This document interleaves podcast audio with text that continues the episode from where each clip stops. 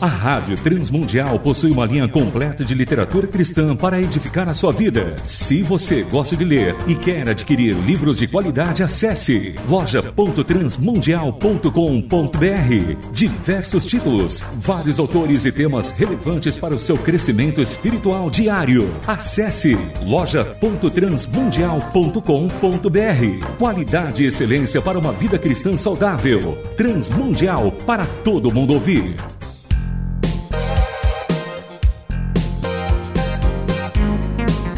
Painel Literário. Livros e autores que valem a pena ler. Painel Literário. Sejam todos bem-vindos ao painel literário da Rádio Transmundial. Eu sou o João Paulo Gouveia.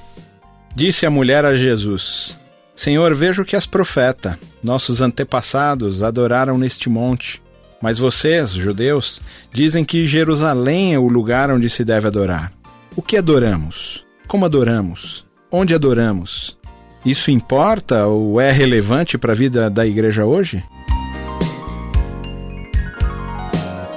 Vamos conversar sobre um livro que aborda tudo isso, sem atalhos, em busca de uma adoração autêntica.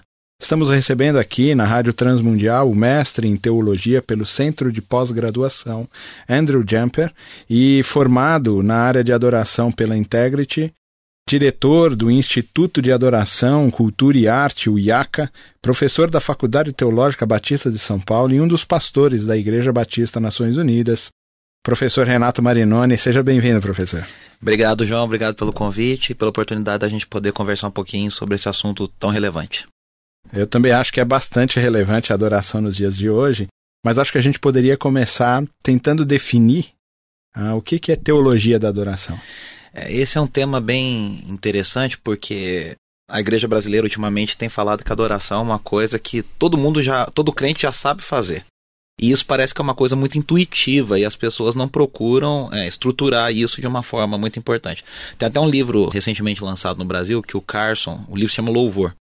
E o Carson, que é um teólogo mega é, conhecido e, e, relevante no mundo, ele fala que talvez uma das tarefas mais difíceis da teologia atualmente é definir o que é teologia da adoração. Então, teologia da adoração é basicamente entender o que a Escritura diz pra gente no Antigo Testamento e no Novo Testamento sobre como Deus quer ser adorado colocar isso de uma forma que a gente consiga entender e seguir e, e, entender esses princípios e aplicar isso no culto, na vida de adoração, na vida cristã de cada um de nós que dizemos que somos adoradores de Deus. Então essa é a grande dificuldade, porque acaba sendo muito intuitivo e falta um pouco de é, embasamento. Embasamento, é. Acho que falta um pouco disso aí. Algum tempo atrás, ah, num dos congressos que eu participei, o pastor Nelson Bomilcar, que é professor lá Isso, no IACA, nosso, por nosso sinal. amigo professor lá do IACA. ele disse que o que mais prejudica a adoração nas igrejas modernas é a confusão que se faz entre música e adoração. Existe diferença? Música não é adoração? não, não é. E na verdade é assim, a igreja brasileira fez uma grande confusão com isso aí, concordo totalmente com o Nelson, porque as pessoas olham para a música como se a música fosse uma coisa muito, muito especial, diferente de qualquer outra coisa na vida. Então a gente, esses dias teve uma pergunta de uma pessoa num, num congresso que a gente estava dando palestra. Ah, mas e qual é a sua opinião de chamar músicos que não são cristãos para tocar numa orquestra da igreja e tal? E aí a gente começou a discutir justamente isso, porque criou-se essa coisa que o músico tem que ser consagrado, que o ministério de louvor é uma coisa muito importante, muito séria. E aí eu brinco com o pessoal e falo assim, gente, ser cristão é uma coisa muito séria. A vida cristã é muito séria. Não tem diferença entre você levar a sério o seu cristianismo uhum. e ser igual a Jesus e ministrar louvor, porque a pessoa criou um patamar especial que tem a ver com a ideia de levitização dos músicos, uhum, uhum. e aí de sacerdócio e tal. E aí acaba que o pessoal determinou que a música é esse veículo de adoração especial e único, talvez, em alguns lugares, em algumas cabeças. O que a gente precisa entender, e o Nelson faz muito bem isso quando ele fala sobre espiritualidade na adoração, é que a adoração é o todo da vida cristã. Adoração tem a ver com amar a Deus acima de todas as coisas. Uhum. E se eu amo, Jesus deixa isso muito claro, eu obedeço. E se eu obedeço, eu vou seguir o que ele me mostrou na palavra. Então é, é o todo da vida. A música é um veículo que nos ajuda a expressar a, amor a Deus e, e ajuda a mexer com a nossa a ligar o todo da nossa vida, né, a mente e o coração, mas ela é apenas um instrumento a serviço do evangelho e da adoração e não contém adoração, né? É, as pessoas têm muito medo, principalmente nas igrejas históricas, né, tradicionais, batistas, presbiterianos, metodistas, metodistas é. medo de mexer com a emoção, né? Então a gente é muito quer mexer no racional é. e a gente tem medo. É. O que me parece é que falta equilíbrio nisso é, um entre lado, teologia e emoção, é e racionalismo e emoção, é. teologia e música. É, o Jonathan Edwards, que foi um dos teólogos que a galera mais racional adora citar e adora uhum. ler e tudo, que passou por um tempo de avivamento durante seu ministério. E ele gastou muito tempo da sua vida tentando pensar sobre isso afinal, o que, que é a verdadeira obra do Espírito? E aí ele escreve um grande tratado já no final do seu ministério chamado Afeições Religiosas. Ele vai definir a afeição como uma emoção muito mais profunda, muito mais é, interiorizada. Ele acha que a emoção é uma coisa que às vezes pode ser enganosa. Uhum. A afeição é um sentimento muito mais verdadeiro e profundo. E ele vai dizer: se o evangelho não causa em nós verdadeiras afeições, não mexe com as afeições, não mexe com as emoções, tem alguma coisa errada. Hum. Então ele vai dizer a música é o melhor veículo para isso. Ela consegue, se for bem feita e bem trabalhada, unir a, a, parte racional e a parte emocional num produto que agrade a Deus, né? Somos todos levitas? É. Mas isso você vai responder depois do intervalo. Voltamos já. A Rádio Transmundial possui uma linha completa de literatura cristã para edificar a sua vida. Se você gosta de ler e quer adquirir livros de qualidade, acesse loja.transmundial.com.br. Diversos títulos, vários autores e temas relevantes para o seu crescimento espiritual diário. Acesse loja.transmundial.com.br. Qualidade e excelência para uma vida cristã saudável. Transmundial para todo mundo ouvir. Você está ouvindo Painel Literário. Bem-vindos de volta ao Painel Literário. Hoje conversando sobre o livro Sem Atalhos. E o escritor que está aqui conosco é o pastor Renato Marinoni, que é diretor do Instituto de Adoração e Cultura e Arte, o IAC, e professor da Faculdade Teológica Batista de São Paulo. Professor, eu terminei o bloco anterior perguntando se todos somos levitas. Somos ou não? não. Se, se, a gente precisasse ser levita para servir a Deus, Jesus não estava qualificado. Porque Jesus era da tribo de Judá, ele não era levita. E levita não é uma coisa que a gente, né, ser levita ou não, na cultura de Israel, não era uma coisa de chamado, de vocação. Era uma coisa genética de nascimento. Ou era ou não era. A, a questão dos levitas estava tão ligada a todos os trabalhos que envolviam o templo por que, que a gente hoje ligou isso só na adoração? É, na verdade, as pessoas não se percebem disso, João. A gente tem uma coisa tão especial com Davi, e Davi na área de música foi uma coisa tão fora da curva, como a gente uhum, diria, uhum. né? Nos Salmos e tudo isso. E Davi fez a estruturação dos levitas para parte dos levitas, né, três famílias, né, de Asaf, Emã e Jedutum, para servirem com música, primeiro no, no tabernáculo de Davi, depois no, no templo de Salomão, que as pessoas acham que se limitaram só a isso. Muita gente não percebe que de Moisés quando foi estabelecido o ministério levítico, até Davi, os levitas não tinham música. Não faziam música, não, não, não fazia parte do serviço deles tá envolvido com música. Era justamente o que você está falando. Eles eram os porteiros, os que montavam, que desmontavam, que limpavam as... Que recebia oferta. Recebia oferta, limpavam as entranhas dos animais que eram usados nos sacrifícios. Ou seja, era uma série de coisas que as pessoas às vezes não, não associam. E aí, como lá em Crônicas e, e, Reis tem muitas coisas sobre os levitas que Davi vai falando uhum. E são legais para você aplicar no ministério, o pessoal acha, ah, alguém criou isso aqui no... e, e, é uma coisa muito brasileira isso. Você não vê isso em outros lugares do mundo. Essa levitização dos músicos, que os músicos têm que ter uma classe especial, tem que ser levitas. Eu já vi muita gente falando assim: ah, o fulano de tal já é um verdadeiro adorador porque ele é um levita. Como Você se isso, toca algum é, instrumento. toca algum instrumento, uma voz bonita. Enfim, é, é, um, é uma confusão muito grande. O que eu defendo no livro, é o último capítulo do livro, é que isso é um grande problema para a igreja brasileira. Uhum. As pessoas falam, ah, é só questão de nomenclatura, é só uma questão semântica. Não é. Porque você acaba criando na igreja uma mentalidade que alguns são aptos para servir e outros não. E aí depois o pessoal reclama: ah, mas o fulano de tal não participa do culto, olha, mas a igreja está gelada, a igreja está fria. Claro, você criou uma mentalidade que alguns podem ter um acesso especial a Deus e outros não. Se eu não sou levita, eu vou aqui ficar ouvindo, participando. E aí é, é a grande confusão e é o grande problema né, que causa isso. O texto principal do livro Sem Atalhos é João no capítulo 4, a chegada de Jesus com a mulher samaritana, É, a conversa entre eles incrível, dois. é. É maravilhoso realmente. E ele é base para o entendimento da verdadeira adoração, qual que é o lugar. Não é físico para a gente poder expressar a verdadeira adoração ao Senhor.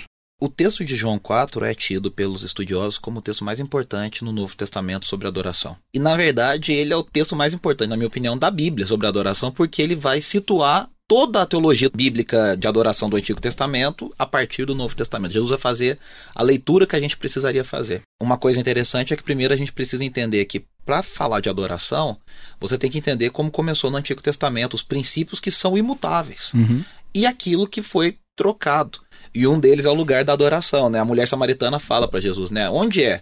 Os meus antepassados dizem que é aqui no Monte Gerizim, onde nós estamos, aqui por uma série de questões. A gente sabe que teve questões religiosas, políticas envolvidas, e acabou se criando um templo rival dos samaritanos. Ou vocês, judeus que estão certos, é lá em Jerusalém. E aí Jesus vai falar, nesse novo tempo que está chegando, e já chegou, o paradoxo, né? Ele vai dizer, nenhum lugar nem outro. O lugar da adoração não é mais físico. Por quê? A adoração ocorre no templo. O templo agora não é mais um lugar físico de parede, né? Agora o templo é feito por pessoas de carne e osso, que são habitadas pelo Espírito de Deus, e que ao mesmo tempo cada um é templo, mas cada um é uma pedra. E aí essas pedras vão se juntando e o que Agostinho chamava de a igreja invisível, Uhum. e é um grande templo de adoração que permeia a história e permeia o universo, né? Nesse sentido, onde está a glória de Deus? Aí que tá, a glória de Deus está manifesta na sua igreja. Está manifesta na vida do cristão e na sua igreja. Porque você tem toda a razão. A glória de Deus é manifestada no templo. Se agora o templo não é físico, aí é uma série de problemas. Porque a igreja brasileira ama dizer que as nossas igrejas são templo. Alguns estão até escritos na parede, né? Casa de Deus, casa de oração. E aí a gente começa as orações falando, Senhor, obrigado porque eu tô aqui na tua casa. O pessoal abre o culto e fala, alegrei-me porque me disseram, vamos à casa do Senhor. E aí, para você desassociar isso, me contaram uma vez de um zelador, desses que mora no fundo da igreja, que toda vez na hora de fechar a nave né, do templo, ele pegava e falava assim: Boa noite, Senhor. E ia dormir, né? Ele dava boa noite para Deus, porque ele achava que Deus estava ali. Então, quer dizer, a gente precisa desassociar e entender a glória de Deus hoje. Hoje não, né? A glória de Deus permeia o universo desde a eternidade. Mas a partir da ressurreição de Jesus e da sua assunção à destra de Deus, ele passou a ser agora manifestado na igreja, Uhum. que é o grande templo de adoração do Senhor na terra. A igreja Reunião dos Santos. A reunião dos santos, é isso aí. Muito bem. Um último intervalo e voltamos já. A Rádio Transmundial possui uma linha completa de literatura cristã para edificar a sua vida. Se você gosta de ler e quer adquirir livros de qualidade, acesse loja.transmundial.com.br. Diversos títulos, vários autores e temas relevantes para o seu crescimento espiritual diário. Acesse loja.transmundial.com.br. Qualidade e excelência para uma vida cristã saudável. Transmundial para todo mundo ouvir. Você está ouvindo Painel Literário. Estamos de volta ao painel literário falando com o diretor do Instituto de Adoração, Cultura e Arte, o IAC, professor Renato Marinoni, autor do livro Sem Atalhos. Nós encontramos esse livro aonde? Esse livro, João, se encontra só no meu site.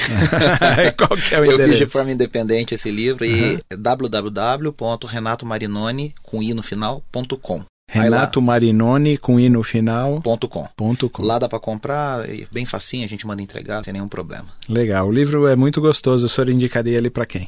Eu escrevi um primeiro livro chamado Mergulhando na Adoração, que é especificamente para líderes de louvor e ministros, pessoas que trabalham na área de adoração e música nas igrejas.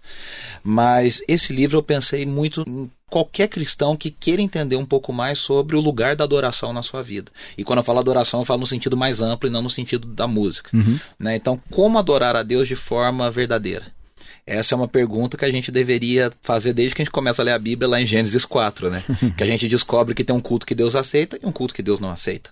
Então, qual que é o culto que Deus aceita? Eu tenho que me perguntar e descobrir. E aí eu acho que esse livro ajuda muito nesse sentido. Qualquer pessoa que quiser descobrir qual que é o culto que Deus aceita. O painel literário está terminando e eu agradeço ao diretor do Instituto de Adoração, Cultura e Arte, o IAC, professor da Faculdade Teológica Batista de São Paulo e pastor da Igreja Batista Nações Unidas, professor Renato Marinoni.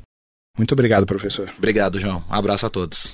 Painel Literário volta na próxima semana e se você quiser se manifestar, dar sugestões de livros e autores, mande seu e-mail para painel@transmundial.com.br ou carta para a Caixa Postal 1813, CEP 046 26 970, São Paulo, SP. Até a próxima semana e Deus abençoe. Você ouviu Painel Literário. Produção e apresentação: João Paulo Gouveia. Realização Transmundial.